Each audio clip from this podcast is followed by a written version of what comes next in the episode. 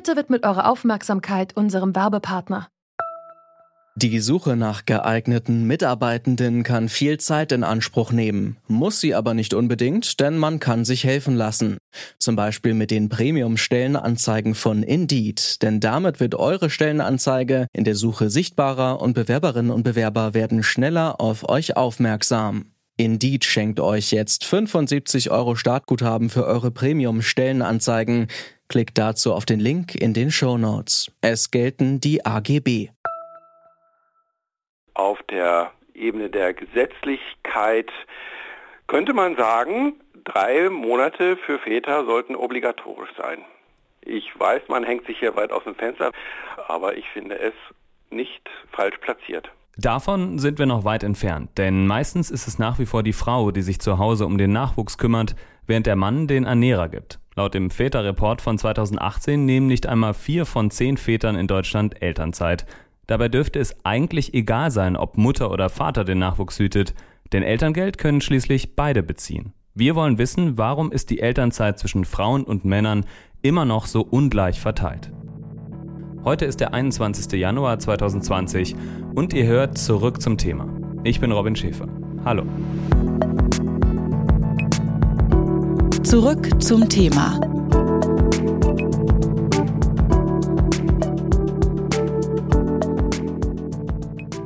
2018, da waren 1,4 Millionen Mütter in Elternzeit, aber nur etwa 400.000 Väter. Immerhin, das sind 7% mehr als im Vorjahr.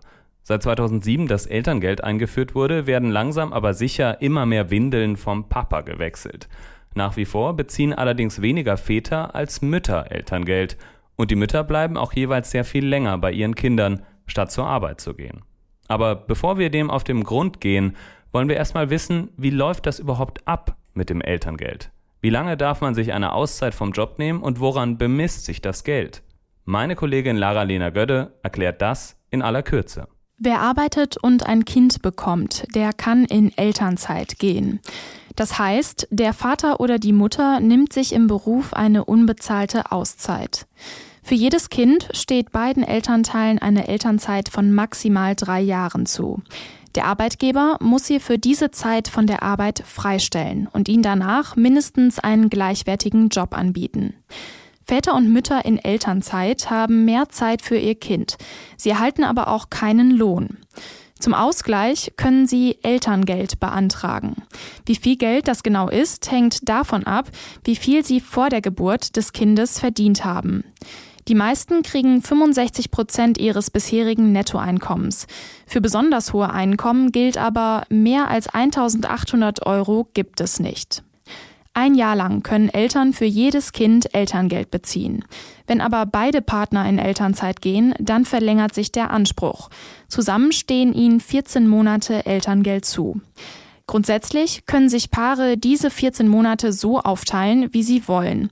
Praktisch ist es aber so, wenn Väter überhaupt in Elternzeit gehen, dann oft nur für diese zwei zusätzlichen Monate. Die werden deshalb auch Vätermonate genannt. Die Elternzeit von Vätern ist also oft ziemlich kurz. Väter in Elternzeit sind allerdings ohnehin eine Ausnahme. Zumindest in der Theorie wird also beiden Elternteilen die Möglichkeit gegeben, sich nach der Geburt eines Kindes eine Auszeit vom Job zu nehmen und sich ganz dem Sprössling zuzuwenden. In der Praxis sieht das dann aber doch etwas anders aus. Warum Kindererziehung im Jahr 2020 immer noch so ungleich verteilt ist, haben wir Katharina Wrohlich gefragt. Sie ist Leiterin der Forschungsgruppe Gender Economics am Deutschen Institut für Wirtschaftsforschung in Berlin. Hallo Frau Wohlig. Hallo. Frauen nehmen sich im Durchschnitt etwa ein Jahr Zeit mit ihrem Kind, Männer nur etwa drei Monate Auszeit vom Job an wem liegt das denn nun, dass die Elternzeit so ungleich verteilt ist? Liegt das an den Männern oder liegt das an den Frauen? Ich glaube, das äh, liegt an beiden, das kann man so sagen. Ähm, wenn Väter gefragt werden, äh, warum sie denn keine Elternzeit genommen haben oder warum sie nur eine sehr kurze, also nicht mehr als zwei Monate äh, Elternzeit genommen haben, dann ist der häufigste Grund, den äh, Väter angeben, dass es äh, sozusagen finanzielle Gründe dafür gibt. Also jeder zweite Vater sagt, äh, dass das der Hauptgrund ist, warum sie gar keine Elternzeit genommen haben oder nur eine sehr kurze. Der zweithäufigste Grund, also immerhin jeder fünfte Vater, der keine Elternzeit genommen hat, sagt, das war deswegen der Fall, weil seine Partnerin zwölf Monate beim Kind bleiben wollte. Was man auch nicht unerwähnt lassen sollte, der am dritthäufigst genannte Grund, den auch fast jeder fünfte Vater nennt, sind äh, Sorgen vor negativen beruflichen Konsequenzen. Also das äh, spielt auch noch eine große Rolle. Die Genderforscherin Katja Sabisch, die meint jetzt, dass es oft auch die Frauen sind, die die Verantwortung für das Kind nicht abgeben möchten. Also nach dem Motto, ich mache die Elternzeit, ich kann das besser. Wie sehen Sie das? Kann durchaus sein, ähm, dass, äh, dass manche Frauen das so denken und auch gegenüber ihrem Partner so argumentieren. Das spiegelt sich ja auch ein bisschen in diesen Zahlen, die ich gerade genannt habe, dass fast jeder fünfte Vater sagt, er wäre ja beim Kind geblieben, aber seine Partnerin wollte gern zwölf Monate beim Kind bleiben. Das heißt, das kann schon eine Rolle spielen. Trotzdem ist dann festzustellen, dass ganz offensichtlich die Väter auch nicht sehr stark dafür gekämpft haben, wenn sie das direkt so hingenommen haben haben. Also ich stelle mir das äh, nicht so vor, dass das bei allen Entscheidungen immer so abläuft, dass die Partnerin sagt, sie möchte dies und das und dass der Partner dann achselzuckend daneben steht und sagt, ja gut, also wenn du das so willst, dann machen wir das genauso. Also insofern habe ich so das Gefühl, ist das schon eine Mischung aus vielen verschiedenen Gründen. Ähm, und offensichtlich ist es tatsächlich so, dass viele Frauen das auch gerne wollen. Offensichtlich ist aber auch so, dass viele Väter dann eben nicht äh, sehr stark dafür kämpfen. Elterngeld erhöhen, um die finanzielle Situation von Paaren mit Kindern zu verbessern, das ist eine Sache. Dass die Elternzeit so ungleich verteilt ist, liegt aber oft nicht nur am Geld, sondern an den festgefahrenen Geschlechterstereotypen. Was könnte man denn machen, um mehr Gleichberechtigung in der Kindererziehung zu schaffen?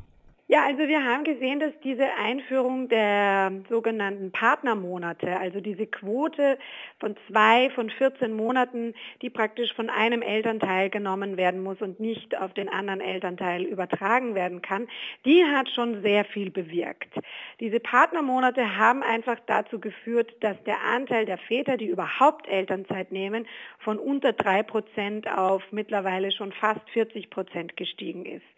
Und eine Möglichkeit, wie es zu einer noch stärker gleicheren Aufteilung der Elternzeit, äh, wie man da hinkommen könnte, wäre schon diese Quote auszudehnen, sukzessive. Jetzt sind es eben zwei von 14 Monaten. Man könnte das sukzessive erhöhen, sodass es irgendwann sieben von 14 Monaten sind. Sagt Frau Dr. Katharina Frohlich, Leiterin der Forschungsgruppe Gender Economics am Deutschen Institut für Wirtschaftsforschung Berlin. Vielen Dank für das Gespräch. Danke auch.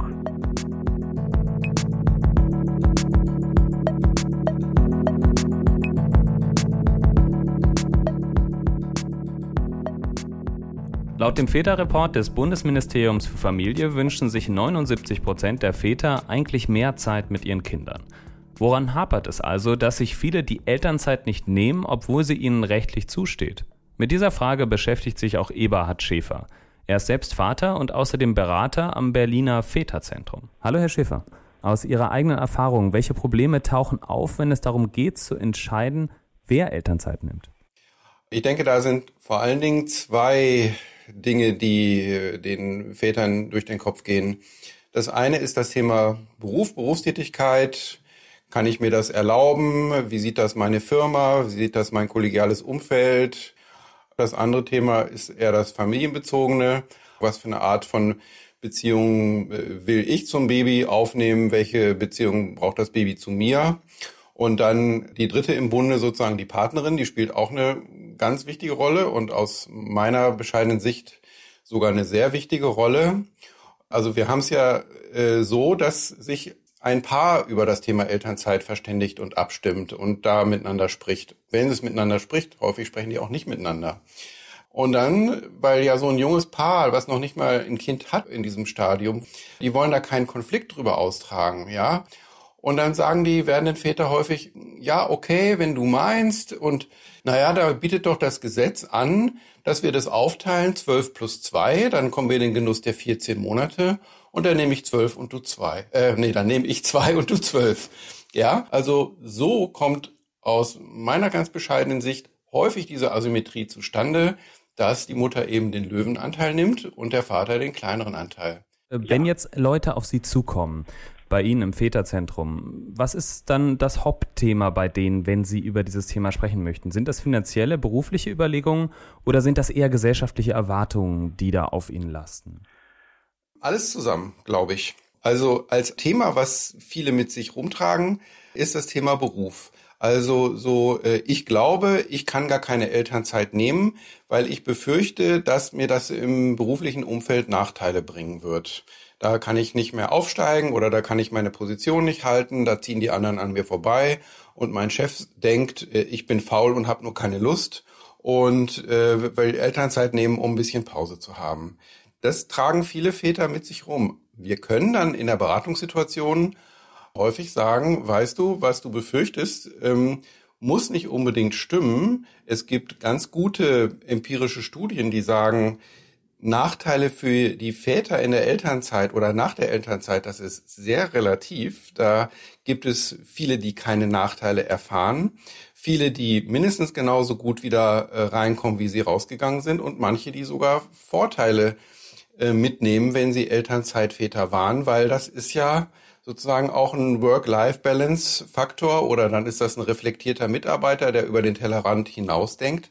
Der Nachteil, den viele befürchten, der ist so nicht gegeben. Und wir raten dazu, das berufliche Umfeld noch mal ein bisschen auszuloten, mit Kollegen zu sprechen, auch mit Vorgesetzten zu sprechen und wenn wir da reingucken, dann hören wir häufig, ja, Elternzeit, na klar, habe ich doch auch gemacht. Ähm, also am Ende das Gespräch mit Bekannten, mit Freunden führt dann dazu, dass man sich vielleicht dann doch dafür entscheidet. Immerhin ein Drittel der Väter nimmt dann doch Elternzeit in Anspruch. Welche Umstände müssen denn gegeben sein, damit ausnahmsweise mal der Vater die Arbeit liegen lässt und sich schwerpunktmäßig um das Kind oder die Kinder kümmert?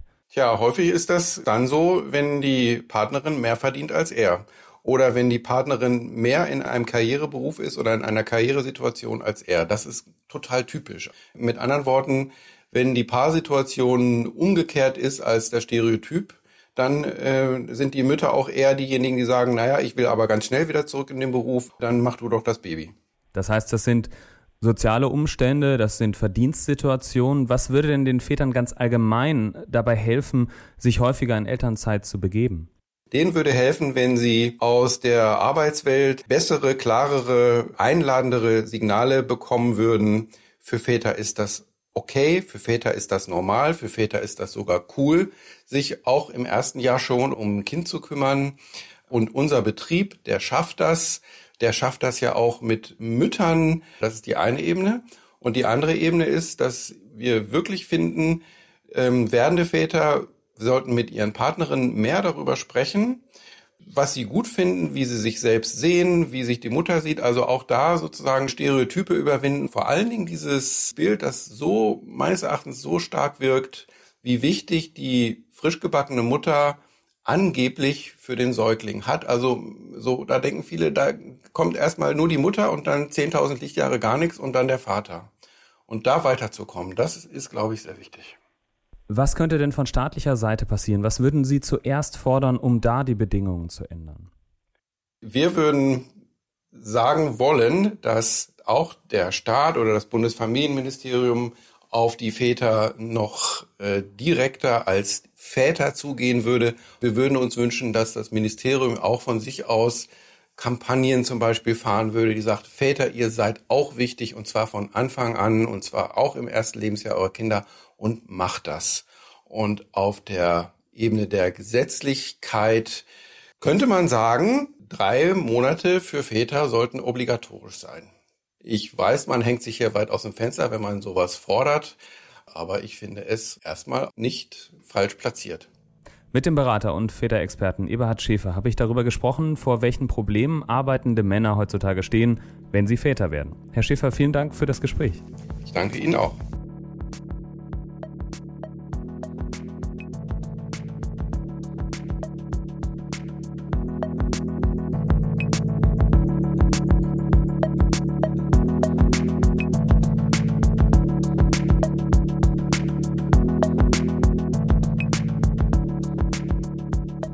Ihr hört zurück zum Thema. Wir wollen heute die Frage klären, warum ist die Elternzeit zwischen Müttern und Vätern so ungleich verteilt? Katharina Wrohlich forscht am Deutschen Institut für Wirtschaftsforschung zu Gender Economics. Sie sagt, die Ungleichverteilung liegt an Vätern und Müttern. Meistens wollen Väter keine finanziellen oder beruflichen Nachteile in Kauf nehmen. Manche Mütter wollen aber auch einfach nicht auf Elternzeit verzichten. Laut Eberhard Schäfer vom Väterzentrum Berlin kämpfen werdende Väter oft mit den vermeintlichen Erwartungen ihres Arbeitsumfeldes und ihrer Partnerin. Schäfer wünscht sich, dass Paare vor der Geburt mehr über die Aufteilung der Elternzeit diskutieren. Und er schlägt vor, drei Monate Elternzeit sollten für Väter verpflichtend sein. Das war zurück zum Thema, heute am 21. Januar. Wir haben uns heute mit der ungleichen Elternzeit von Vätern und Müttern beschäftigt. Falls ihr einen guten Themenvorschlag habt, den wir uns in unserem täglichen Podcast unbedingt mal widmen sollten, schreibt doch gerne eine Mail an redaktion.detektor.fm. Ich bin Robin Schäfer. Bis zum nächsten Mal. Ciao. Zurück zum Thema vom Podcast Radio Detektor FM.